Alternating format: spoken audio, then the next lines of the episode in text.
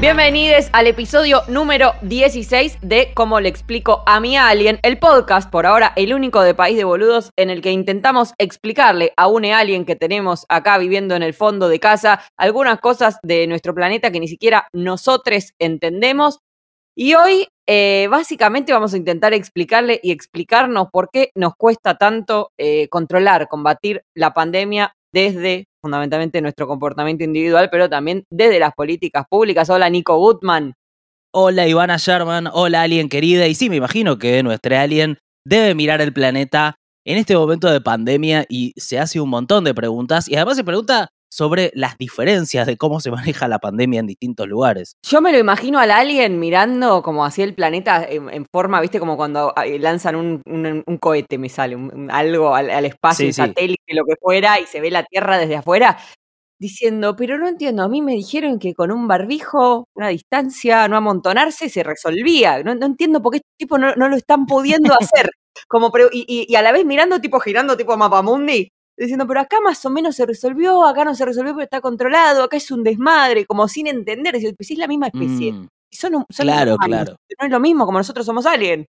Claro, y también debe haber tipo, bueno, están todos estos eh, pidiendo, el, eh, no sé, algún tipo de, de, aislamiento y después por el otro lado vino a la estación retiro y la gente viaja como ganado. Entonces no le, como la riqueza está toda rara, repartida. Eso ya se lo venimos intentando explicar y no logramos. Ya un montón de capítulos le dedicamos a eso, no logramos ni nosotros explicárselo de una forma que se pueda entender. Hoy le vamos a dar un alivio, creo, porque en vez de arrancar por Argentina, que eh, estamos en una situación de nuevas medidas eh, sanitarias que tomó el gobierno que anunció Alberto Fernández, nos vamos a meter con eso porque estamos en una especie de cuarentena parcial nocturna o alguna cosa así. Cierres selectivos. Sí. sí. eso. Pero vamos a hacer un viaje con nuestro alien a otra parte del planeta Tierra. A una parte, yo diría... Soñada. Mejor, soñada. Vamos sin tener el pasaporte sanitario que ahora tienen en Europa. Nosotros vamos sin eso. La magia del podcast ahora. Es hermoso. Es hermoso poder viajar a través de la imaginación a Nueva Zelanda. Eh, un país que, eh, según vimos en las noticias, hizo todo, eh, diría, lo mejor posible. ¿no? dentro de, de, lo que es una pandemia, siempre estaba la noticia como Nueva Zelanda aparece como el ejemplo de lo que hay que hacer. Erradicaron al coronavirus, dijeron en un momento, después tuvieron un pequeño regreso, pero básicamente lo tuvieron controlado. Así que queríamos primero, antes de venir a Argentina, poner el foco allá. Y con una lógica, si se, porque obvio que hay países eh, con otras eh, sociedades, otras formas, eh, no, quiero decir civilizatorias porque parece medio raro, pero digamos, con otras formas de gobierno y otras idiosincrasias que más o menos lograron controlarlo, pero precisamente en base a un control muy fuerte por parte del Estado sobre la vida de las personas, algo que tampoco nos gusta y a lo que tampoco aspiramos. Es como que hay que ir encontrando un equilibrio entre eh, distintas, distintos males, ¿no? Distintas cosas que son perturbadoras. Porque que el Estado esté metido hasta cualquier lado no, es una cosa que nos encante a nosotros. No, no, no. A, ver, no, no lo hicieron de una manera, eh, digamos, no sé, como haría Putin con eh, una cosa represiva violenta, ni el gobierno chino, sino que la primera ministra, que se llama Jacinda Ardern, que es una de las políticas con mayor imagen positiva de todo el planeta y se mantuvo así en Nueva Zelanda, la, quieren mucho. Eh, es una política realmente que alguna vez podríamos hablar de ella porque es eh, progresista, pero eh, además con un enfoque productivo muy piola, de crecimiento pensando en el medio ambiente. el caso de Nueva Zelanda es muy particular porque hasta ahora, 2021, en este momento, tuvieron 2.500 casos nada más de coronavirus y 26 eh, fallecimientos. En una, es un conjunto de islas, pero son 5 millones de habitantes. No es que son tan pocos. Porque si vos pensás en Uruguay, que acá muchas veces se usó como el ejemplo de lo que estaba todo bien, son 3 millones y pico, 3 millones y medio más o menos de habitantes, y tuvieron 150 mil contagios, 1.600 muertes, que igual es bajo, pero contra los 2.500 y 26 muertes de Nueva Zelanda, que además tiene eh, mucha más población, bueno, evidentemente algo bien hicieron. No, y además eh, Uruguay está como liderando los rankings de eh, todo lo que está mal en este momento, de contagios, porque está bien, o sea, en números absolutos puedo decir 1.500 personas, no son tantas personas, pero en proporción a la población, sí, sí lo son. ¿No? O sea, entonces Claro. siempre por eso se miden las tasas por cada 100.000 habitantes, por cada millón de habitantes, porque si no, no tenés un parámetro de, de comparación. Claro, claro, claro, claro. Por eso lo, lo digo, Nueva Zelanda es más grande que Uruguay y los números son mucho más bajos. Eh, a- algunos datos que tiene como para ya de entrada estar mejor posicionada Nueva Zelanda es una isla, o sea, está protegida por el mar. eh, de- del, No tiene frontera con Brasil. no tiene frontera. Otro, otro dato a favor de Nueva Zelanda. Totalmente. Tiene. Tiene a Frodo Baggins, lo tuvo Sí, Gandalf. ahí grabaron. O sea, No puedo creer que grabaron. tenés ese dato.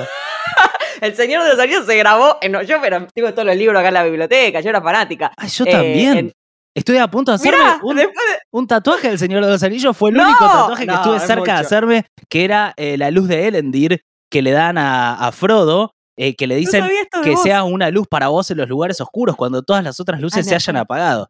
Eh, suerte Bueno, que no me de lo Nueva hice. Zelanda, a suerte que no lo hiciste. A diferencia nuestra, tiene a Aragorn, hijo de Arathorn, rey de no sé qué. O sea, bueno, es, un lugar- es una tierra bendecida. Claramente. A ver, el, Una tierra media. tiene baja densidad de población, o sea, la gente ya está naturalmente, eh, naturalmente no, pero está socialmente eh, dispersa. El salario mínimo es uno de los más altos del mundo, o sea, ya hay, un, hay algo ahí que es, están solamente detrás de Australia y Canadá, están superando los 2.000 y pico, 2.300 dólares de salario mínimo. Pensá que nosotros No estamos, hacer la cuenta. nosotros estamos más o menos en, digamos, 150. siendo buenos 2.50 a precio oficial. A precio oficial. Ahora lo van a subir. Ahora el 27 de abril hay reunión por el salario mínimo, el Consejo de Salario, atención. Bueno, pero pensad más o ¿Quién menos Te dice, 10 veces más eh, tienen de salario mínimo. Casi no tienen eh, pobreza, salvo por tribus maoríes, o sea, no tienen una escala realmente para medir la pobreza. Eh, y además tomaron medidas como muy buenas, muy, o sea, hay cosas muy concretas que hicieron más allá de todo esto, o gracias también a la tranquilidad de toda esta situación, como, y paso a detallarte así, te, la- te las tiro como los títulos. Eh, lo primero es, hicieron un confinamiento rápido y firme. Tenían solo 100 casos, hicieron la cuarentena más estricta de- del mundo, más estricta que la que tuvimos nosotros acá. El 15 de marzo del 2020 arrancaron. Su forma de comunicación es un ejemplo de estudio en universidades de todos lados porque fue muy efectiva y cercana. La primera ministra dio y sigue dando conferencias eh, diarias. O sea, después no importa si la gente la ve o no la ve, ella se conecta con su equipo de especialistas, dan la actualización de cifras y informa a la población. Después tienen un sistema muy claro de eh, mensajería directa que te llega al celular. O sea, desde te llega el mensaje de texto con la información clara de las medidas y qué es lo que puedes hacer y qué es lo que no puedes hacer. Después hay eslogans que son muy amables, como eh, ¿no tienen el de cuidadanía? no tienen cuidadanía, se lo perdieron ese, pero tienen, eh, somos un equipo y sé amable con los demás. Eh, como esto de estamos pasando por esto todos juntos. Obviamente que hay una oposición en Nueva Zelanda, pero realmente no tienen como mucho lugar para entrarle al gobierno porque generó una estrategia de primero los sientan a la oposición y les explican todo y después está muy ordenado. El, el gobierno sale todo abroquelado a comunicarte el plan. Te dice, todos los ministros de acuerdo en cada área qué es lo que se hace. Hasta, o sea, de acá una semana esperemos que pase tal cosa, de acá dos semanas que pase tal otra. Cuando anuncian la cuarentena nunca dicen son dos semanas hasta el 30 de abril, aguanta. Dicen es hasta el 30 de abril, pero seguramente vamos a, va a ser más largo, o sea que relájense. Eh, o sea, hay eh, en ese sentido una comunicación que para mí es eh, una falla central que tenemos en Argentina, ¿no? Que después si querés lo hablamos, pero ahí lograron solucionarlo. Después, obviamente, tienen planes económicos para subsanar las deficiencias que, que pueda generar un confinamiento, cosa que acá no, no tenemos la guita para hacerlo de esa manera.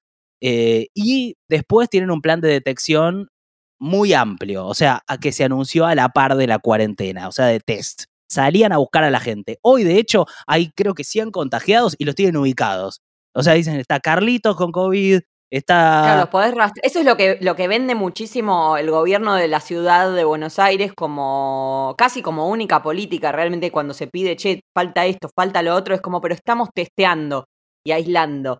Viste, en una circunstancia en la que nada de esos aislamientos son, eh, después, no sé si decir controlados, ¿no? Porque es esto mismo que decimos, de, de sociedades como muy de control, que tampoco es algo, es algo deseable, también es un momento extraordinario, en el sentido literal del término, que sale de cualquier eh, momento ordinario o habitual en el que hubiéramos vivido, pero es como no alcanza, ¿viste? Con tirar test al Mm. techo. No alcanza con eso si los contagios crecen. ¿Y por qué crecen? Bueno, quizás no están tan controladas esas circunstancias de contagios positivos, de aislamiento, de tener los recursos para aislarse y de, de tener un seguimiento. O sea, todos conocemos gente que tuvo síntomas y salió o dio positivo su concubino y sale a la calle. Sí.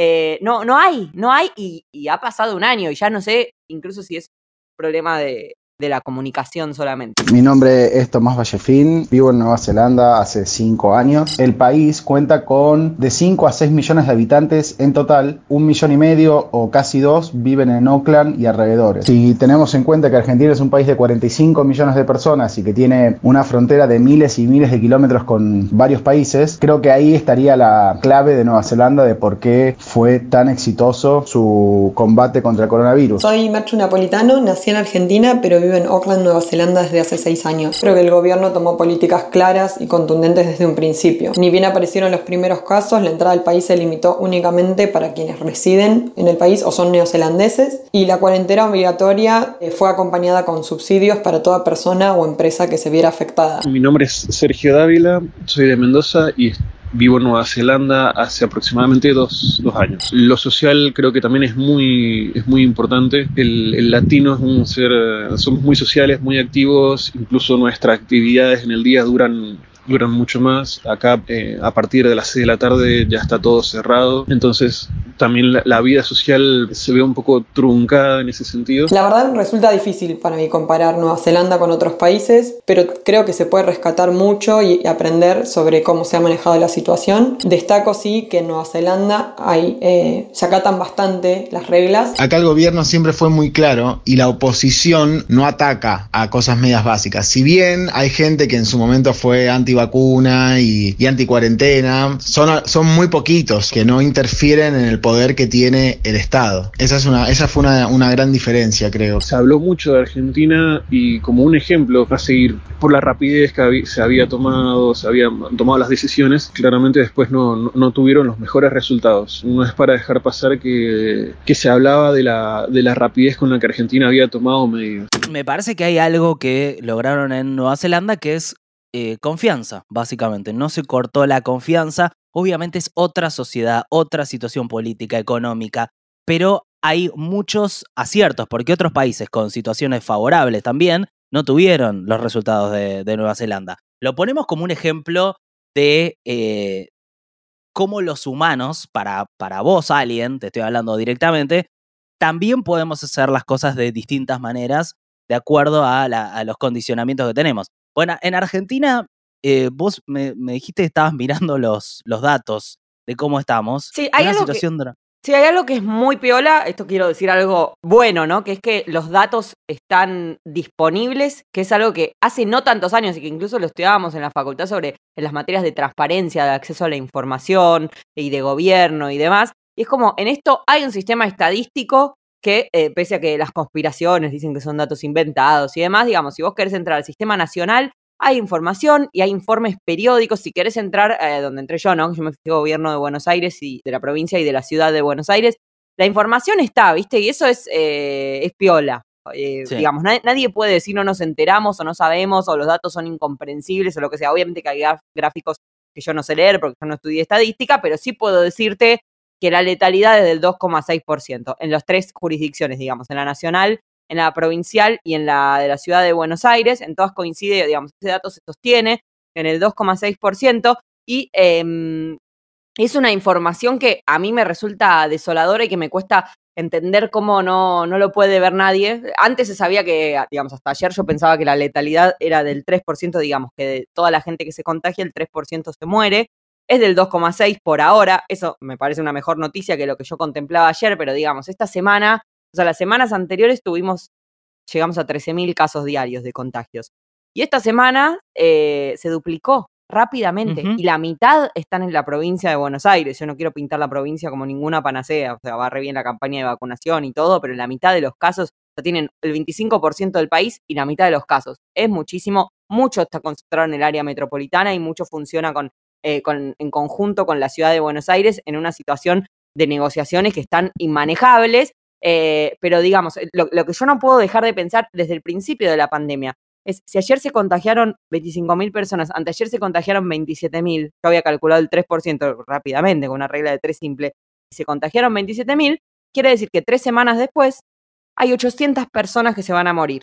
Eh, ahora, si querés, lo bajamos un poco porque la tasa de, de letalidad es del 2,6% y no del 3% que calculé yo. Ponele que se mueran 600 personas en tres semanas. O sea, ya está, de los que se contagiaron. Eso si no se colapsan las unidades de terapia intensiva y si no empezamos a ver escenas como hemos visto en países hermanos, como en Ecuador al principio de la pandemia, como pasó en Perú, como pasa en Brasil, que acabo de leer una cosa desoladora, que es que se terminaron los, eh, las anestesias para las intubaciones y están intubando gente atada a la cama, sin anestesiarlos. Los atan a la cama para que resistan la intubación. O sea, me, estoy casi a punto de llorar de solo contártelo porque lo leí justo antes de, de entrar a, a grabar.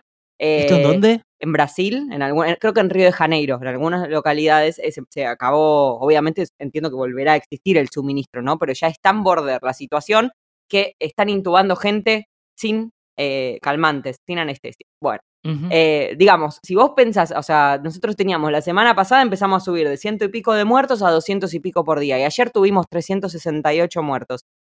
Y eso corresponde a los contagios de dos a tres semanas antes. Ahora, con los 27.000, con los 25.000, con los 23.000 de los últimos días, dentro de dos, tres semanas, cada día vamos a tener 600, 800 muertos. Y yo no entiendo en qué eh, cabeza, en qué contexto eso puede ser aceptable. Aún si alcanzaran las camas. Vos suponés que las camas fueran infinitas, que los respiradores fueran infinitos y fundamentalmente que los terapistas, la gente que trabaja, los profesionales de la salud que trabajan en la terapia intensiva fueran infinitos, que no se agotan, no importa, ponele, imaginalo. Eh, igual, aún así, en la mejor de las circunstancias se van a morir 600 personas por día las próximas semanas. Y vamos a ver eso, lo vamos a empezar a ver en las noticias. Ya es inevitable porque esos contagios ya sucedieron y los Sí. contagios van a seguir creciendo. Pues si la semana pasada teníamos 13.000 y ahora el doble, la semana que viene vamos a tener 40.000, 50.000 por día. Entonces yo, no, o sea, no quiero ni seguir haciendo la cuenta porque no puedo otra cosa que acurrucarme en la cama y llorar.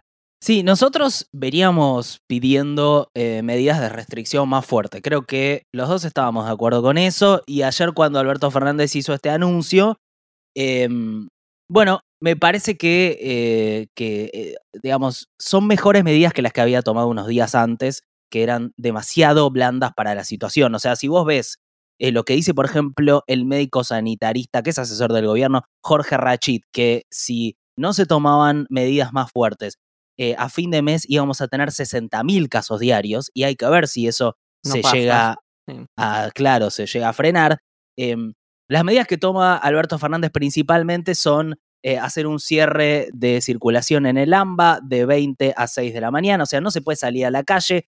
También eh, prohíbe todas actividades de reunión culturales, sociales, deportivas, religiosas en, en interiores. Creo que por ahí eh, la, la medida que más le cuestionaron es, Es la de la de es la de sí terminar con las clases presenciales por dos semanas. Eh, creo que también ahí hay como muchas cosas mezcladas y, iba a eso que decías vos, que es cómo es tranquilizante ver información clara, por más que la información sea mala, eh, por lo eh, eh, digo que, o que sea negativa, tener información y que uno pueda actuar sobre esa información ordena. Que si ves lo que pasó ayer con los anuncios, es muy contradictorio, porque tenés un ministro de Educación como Nicolás Trota, que durante todos los días previos, incluso en el día de ayer, el mismo día del anuncio de las medidas, dijo lo último que hay que, eh, que, hay que sacar son las clases presenciales y el presidente contradiciendo a su ministro en el discurso eh, eh, con una sensación de, y si lo comparamos con Nueva Zelanda en este caso, ves ahí hay un tema que es de, comunicación y de política, pero cómo no, o cómo da lugar a que alguien diga esto es improvisado o esto es, eh, es un, eh, no sé, un delirio del presidente que no tiene sustento, eh, cuando en realidad si vos ves a lo que dicen los sanitaristas, que es esto, la información, y no, te, no tenés mucho margen, la verdad. Bueno, No yo hay- ya vi esta mañana a Antonio Laje, no me preguntes por qué me hago esto. Realmente a la mañana no hay, no hay, na- no hay forma de ver un canal de noticias, hay que escuchar la radio a la mañana, no hay otra. Eh, diciendo, entonces esta medida que quiere, si Trota dijo que no, quiere decir que Cristina a través de Kisilov hizo que Alberto cancele la escuela. Y es como, hermano, afloja un poco, porque vos también sos responsable de esto que está pasando ahora. vos también, y en una, en una cuota mucho mayor a la de la responsabilidad individual que tenemos los ignotos que decidimos ponernos bien o mal un barbijo o ir a una juntada o no ir, eh, quien, quien está en medios masivos de comunicación tiene una responsabilidad mucho más grande. Fue, esta noticia circuló eh, por todos lados, la captura del programa de Viviana Canosa con este Pareta, que es la cosa más vergonzosa que yo vi en, medios, que es un farmacéutico que está haciendo unas especulaciones tremendas a futuro, eh, diciendo la vacuna te puede matar, una vacuna te puede matar. En el graph, ahí puesto, digamos, hay, hay una editorialización también del canal poniendo eso en un graph, destacando esa frase fuera de contexto. Eh, entonces es como, hay una, hay una responsabilidad innegable ahí, en esto hablábamos recién antes de grabar, en la amplificación de ciertos discursos que, que pasa también con, Ayer estaba Spert también, en A24, digamos, la, cosa libertaria que capaz después en una elección saca un punto, dos puntos, pero en los medios ocupa en porcentaje del tiempo y en personajes presentes muchísimo más, bueno, con los anticuarentena, con los antivacuna, con la gente que se rehúsa a las restricciones, también hay una sobrerepresentación. Hay, hubo un par de estudios las últimas semanas, uno de la Universidad de Quilmes y el otro, espera que ya te, eh, ya te digo de dónde, de la, eh, del Centro Estratégico Latinoamericano de Geopolítica, el CELAG, eh, que hablan de que en realidad una gran proporción de la población está de acuerdo con medidas restrictivas en distintos grados, algunas más, otras menos, pero no es que la gran eh, el gran porcentaje de los argentinos dicen esto tiene que ser un viva la pepa, que se muera el que tenga que morir y cáguense en todo. El problema es que no todos pueden elegir, porque cuando vos tenés que tomarte un transporte, cuando tu patrón te obliga a volver a ser presencial, siendo evitable por, no sé, por el morbo este patronal, no sé bien por qué, eh, no, no, no estás eligiendo en todos los casos, no es todo que, bueno, hicieron juntadas o, no cumplieron con los cuidados, digamos. Hay, hay, otros decidiendo por vos, por tu cuidado, por tu vida y por tu muerte, que es lo que yo, eh, lo que a mí más me, perturba desde que empezó la pandemia. No alcanza con que yo me ponga bien un barbijo. El de al lado no se lo puso bien, yo me puedo morir igual. Ojalá dependiera solo de mí.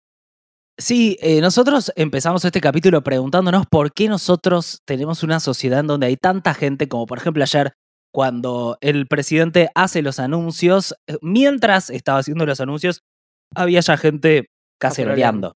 Que me parece que eh, ayer también estaba mirando, no sé por qué me puse a mirar los ratings ayer de la tele. Ahí quedaba. Que, Siempre gana minuto uno hasta ahora. En Bueno, el gato silvestre, la realidad de este punto de encuentro que es minuto uno.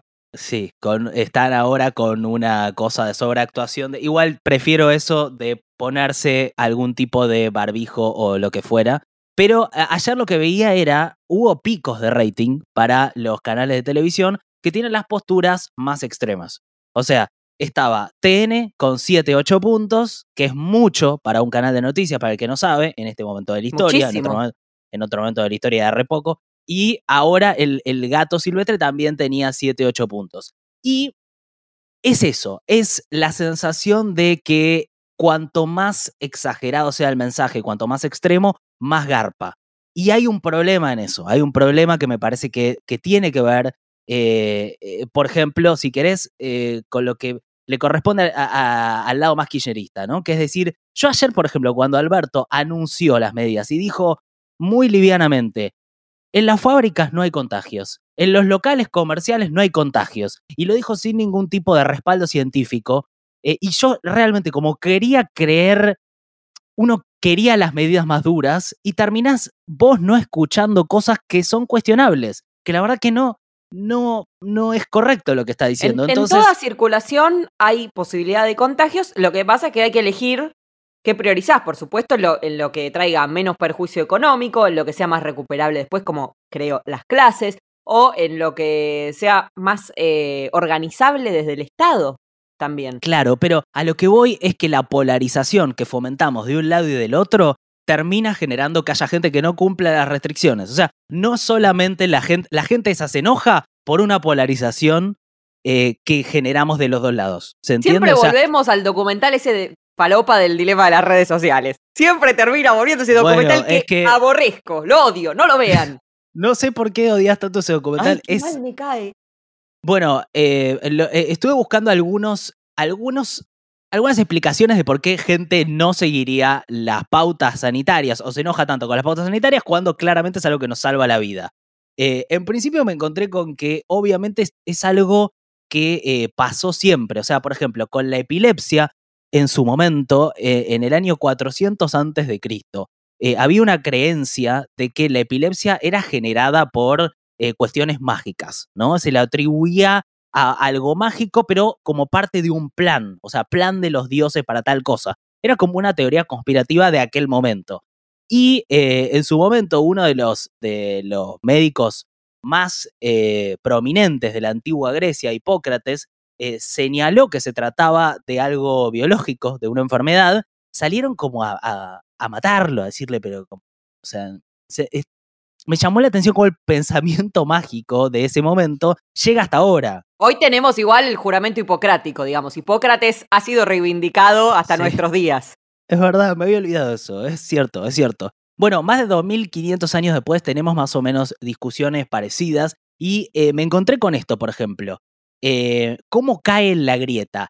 Hay un, un profesor eh, de, la, de Derecho y Psicología de la Universidad de Yale que se llama Dan Kahn.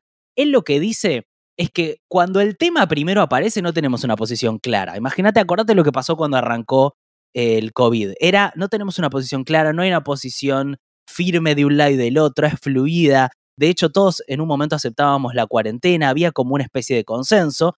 Eh, y después él dice, bueno, empieza a haber eh, posturas en base no al hecho en sí, y esto es lo importante, o sea, no se está hablando del hecho en sí, sino que uno toma la, postura en base a etiquetas y a los grupos en los que pertenecemos en relación eh, a los temas. O sea, vos no tomás la posición porque eh, crees que la medida sanitaria no ayude a prevenir los contagios y las muertes. Tomás la postura para alinearte con tu tribu. Daniel Firestein, autor del libro que acaba de salir, Pandemia, un balance social y político de la crisis del COVID-19, me, interesa algo que, que señalás, que a diferencia de la inmunidad de rebaño, lo que produjo aquí una disminución significativa de la tasa de contagios es la inmunidad de cagazo. La gente empezó a tener miedo sobre todo en, los países europeos, eh, al verlas las salas de hospital atestadas, colapsadas, la gente en los pasillos. Nosotros vamos a necesitar en esta segunda ola, para poder entender la necesidad de cambiar los comportamientos, vamos a necesitar que colapse el sistema de salud, que estamos al borde, o podremos imaginarnos ese colapso y lograr que no colapse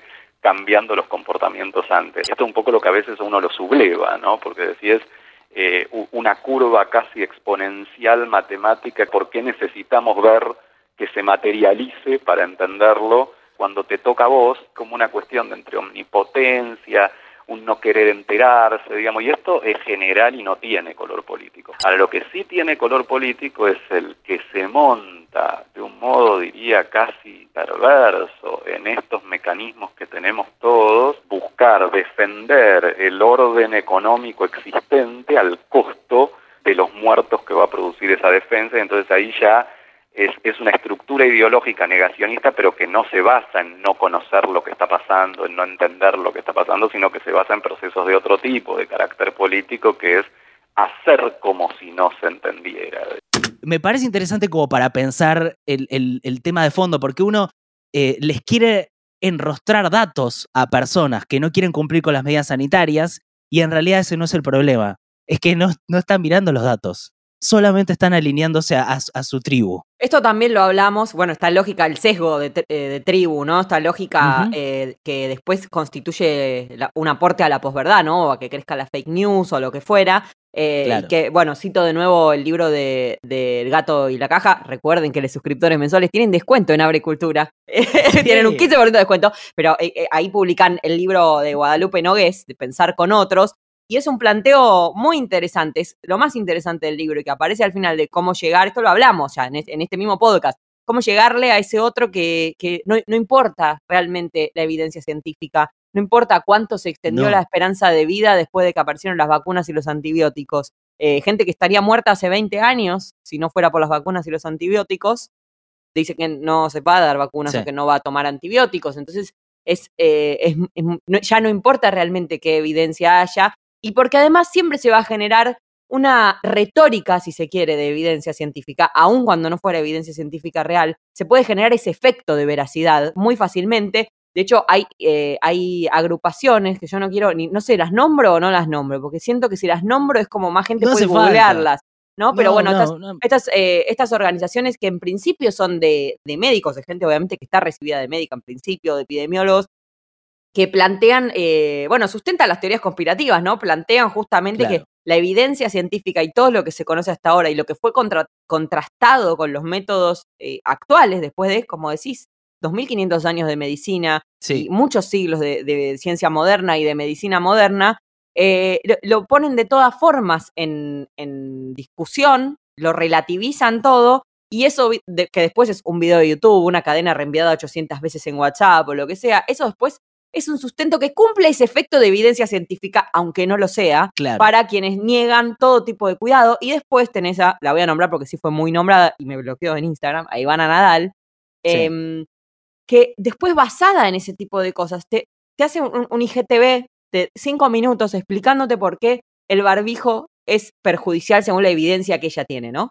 Funcionando como esta retórica, ¿no? Porque te tragas tu propio aire y tu dióxido de carbono y no sé qué, cuando esto ya fue explicitado por eh, el sistema público, por médicos, por eh, académicos de todo tipo, que el barbijo permite el recambio de aire y que solo es perjudicial si tenés menos de tres años, porque si te ahogas no puedes decir me ahogo, Ujú. y si vas a hacer actividad aeróbica. Ya está, eso ya está blanqueado. Si salís a correr, salís sin barbijo. Si no estás corriendo, te pones el barbijo, hermano. Eh, Ya está, ya está eh, comprobado y, se- y sobre todo está comprobado como el uso correcto del barbijo, recordamos, arriba de la nariz, abajo de la pera y si es posible de materiales relativamente serios y confiables y no un cacho de trapo, eh, evita y disminuye la posibilidad de contagio si estás con un positivo, como si te dijera, del 70% al 1,5% si los dos tenemos barbijo bien puesto, ¿me entendés? Entonces, Claro, de claro. verdad es una medida concreta que ayuda a controlar la pandemia. Y sin embargo no pueden. Yo te- me acuerdo mucho cuando, no paro de hablar hace un montón, perdón, que no te dejo No, no, no, no, no, no, estoy estoy súper atento. me acuerdo cuando todavía estábamos eh, bastante encerrados, en, si te dijera en una fase 2 y todavía los comercios no abrían, entonces iban los móviles de la tele a los comercios cerrados, pero con sus dueños ahí, que decían, acá tenemos un protocolo viejo y con el protocolo nos tienen que dejar abrir porque nos vamos a fundir. Y había un tipo a los gritos con el barbijo acá abajo de la nariz. Entonces, eh, todavía ni siquiera abiertos. Eh, en, la- en los casos de gastronomía es donde a mí, o transporte público es donde peor me pone porque es de verdad donde, donde no se entiende que no uses barbijo antes de la pandemia, que no uses Claro, que no tengas que tu libreta sanitaria esté truchada, que, que, que coimesa, ahora se me van a caer los gastronómicos, que coimesa al inspector, no hay, los parámetros sanitarios no existen y cualquiera que haya trabajado en un restaurante lo dice y lo cuenta. Eh, entonces es como, Bueno, algunos sí funcionan, pues si Oh, no por estaría- supuesto, por estuviésemos supuesto. todos fallecides. no, vamos generando de alguna forma, obvio que funciona, que exponerte a cosas va generando anticuerpos y resistencias, eh, pero ahora hay una pandemia a la que no hay remedio, no hay, no hay medicamentos, no hay solución y como decimos se muere el 2,6% de las personas. Si vos logras que los contagios sean 500 por día y es muy poco el 2,6%, se va a morir muy poca gente. Ahora, si los contagios son 27.000 y pronto van a ser 50.000, es muchísima la gente que se va a morir y lo vemos alrededor. Lo veo, Brasil tiene 4 lucas de muertos por día.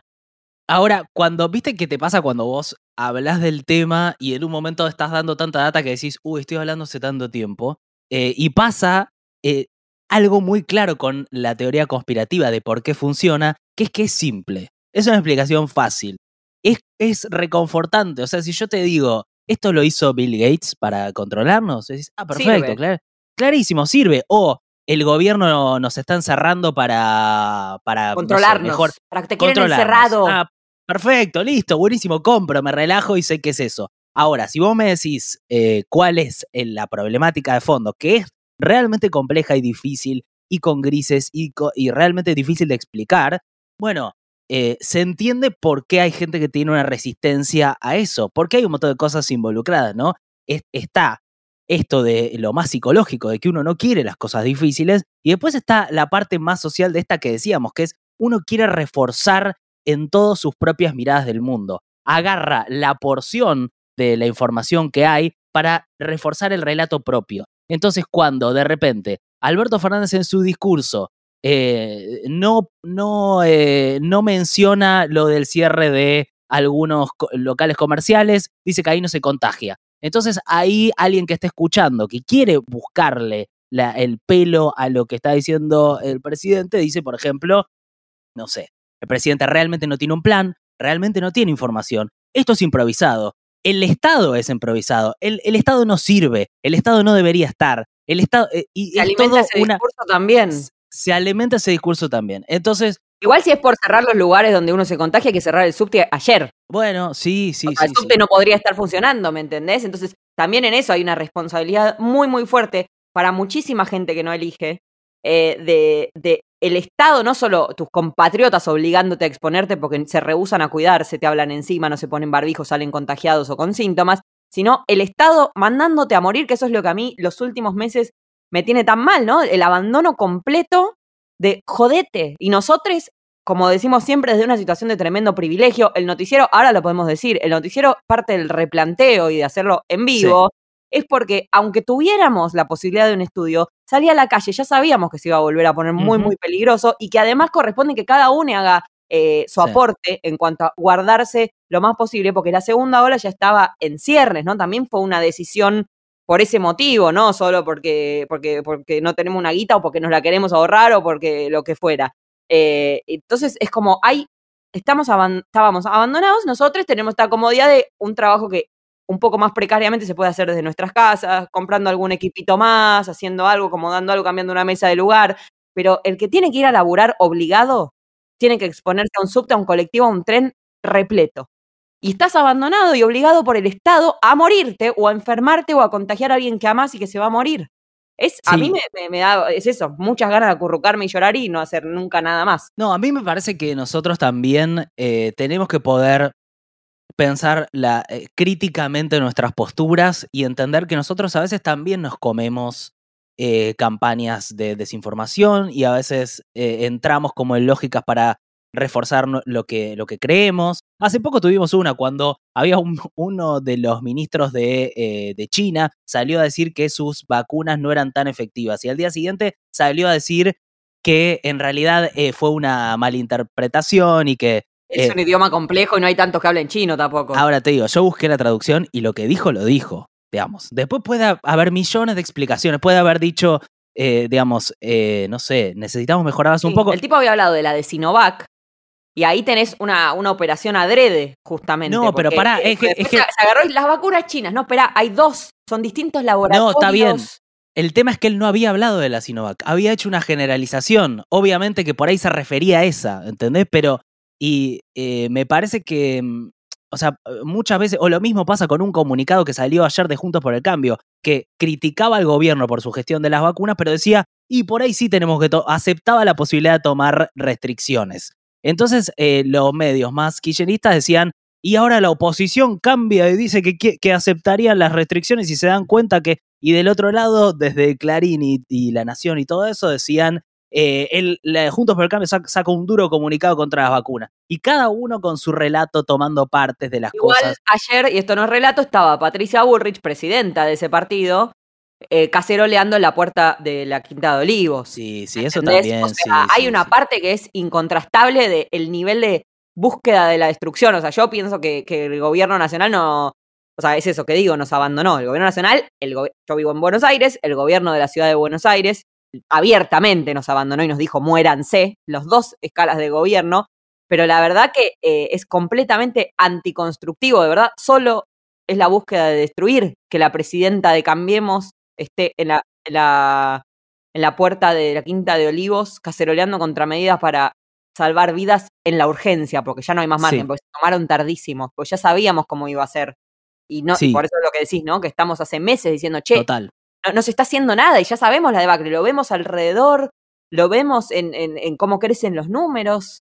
Por eso, responsabilidad de los dos lados y esa dinámica también de mierda que estamos generando. El último dato que te tiro de último estudio, la Universidad de Cornell se puso a investigar a ver si los republicanos realmente tenían menos conocimiento científico que los demócratas. Pues dijeron, o sea, son los que mayoritariamente no aceptan las pautas sanitarias. Hicieron un estudio bastante grande y se encontraron con que no, no, o sea, la formación en cuanto a ideas de ciencia no son diferentes solamente que los republicanos, por su formación antiestado, estaban tomando medidas contra el Estado, no contra las políticas sanitarias. O sea, en la práctica no estaban aceptando la- las, las políticas sanitarias, pero en realidad lo que querían era que haya menos Estado y por eso estaban en contra. O sea, es un delirio. Por eso esa forma de ver el mundo para mí directamente no sirve, lo siento muchísimo, pero no sirve. Sí, Em, y, y es un poco lo que genera todo, todo eso. Pero bueno, eh, eh, hoy fue un capítulo más tipo momentos más de intratables. Old Man Yells at Cloud.